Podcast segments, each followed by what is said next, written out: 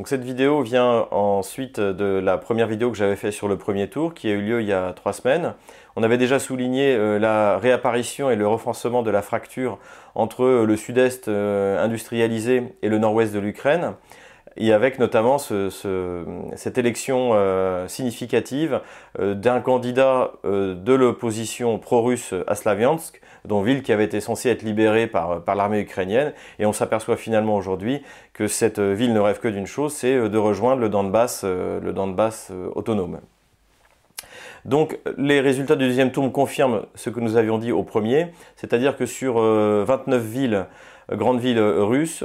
17 sont passées dans l'opposition. Ce qui se confirme également, c'est le fait, c'est cette rupture fondamentale entre l'Est et l'Ouest, puisque par exemple, dans la ville d'Ivano-Frankovsk, le maire qui a été élu, donc c'était à l'ouest de l'Ukraine, le maire qui a été élu est un candidat du parti Svoboda, donc le, le fameux parti néo-nazi ukrainien. En revanche, dans l'ouest de l'Ukraine, on a eu euh, la confirmation que la plupart des candidats élus dans cette partie qui correspond à la, Nouvelle-Russie, qui part d'Odessa et qui remonte jusqu'à Kharkov, en fait c'était quasiment uniquement des candidats euh, pro-russes. Le, plus significatif, euh, je le rappelle, c'est Gennady Kernes, qui d'ailleurs au, lendemain de son élection, donc lui dès le premier tour, a déclaré que Kharkov devait renouer des liens économiques solides avec la Russie. Il n'y a toujours pas eu euh, d'élection à Mariupol, donc comme je l'avais expliqué la dernière fois, euh, prévoyant les résultats catastrophiques de cette élection, Kiev a préféré la faire annuler sous la pression des bataillons de représailles euh, qui, ont encerclé en fait l'imprimerie où étaient imprimés les bulletins de vote. Donc le Parlement ukrainien a voté l'organisation de ces élections de nouveau qui doivent avoir lieu fin, fin novembre, pardon.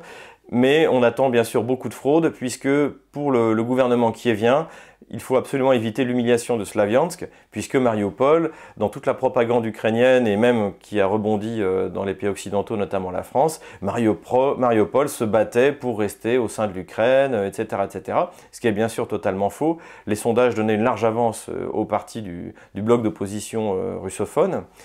Et donc, euh, on peut s'attendre à euh, des fraudes massives pour éviter de subir cette humiliation, mais cela euh, n'est pas gagné d'avance pour Kiev, puisque malgré tout, il y a quand même des observateurs de l'OSCE, même si dans l'ensemble, ils ne voient pas grand-chose, et que l'incapacité de Kiev à organiser des élections démocratiques à Mariupol les priverait du droit, en quelque sorte, de les organiser a priori l'année prochaine à Donetsk et à Lugansk. Il faut également souligner la montée en puissance euh, d'un parti, donc qui est le parti Samapomich, qui est un parti issu de l'ouest de l'Ukraine et euh, qui est dirigé par euh, Andrei Sadovoy, donc qui est, a été élu le maire de Lvov.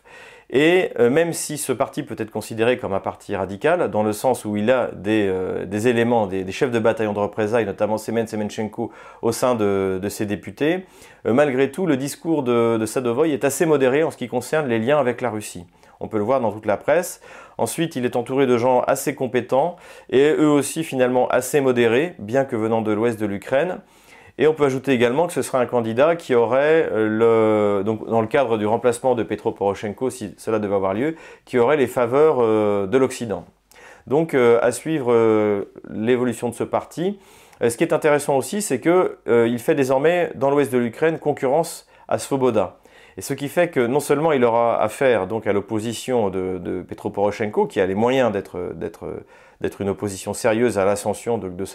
et de, et de Sadovoy, il aura aussi également affaire aux néo-nazis de Svoboda, et puisque d'ailleurs il, y a, il y a deux jours, euh, un cocktail Molotov est arrivé euh, sur les murs de la, de la mairie de, de, Lvov. Alors il est évident que ce pas les gens du Donbass qui ont les moyens d'intervenir à Lvov, de toute manière ça ne les intéresse pas. Et euh, en revanche, euh, c'est euh, vraisemblablement les ultranationalistes de Svoboda qui protestent contre justement cette montée en puissance de, de Andrei Sadovoy qui, qui leur fait de l'ombre.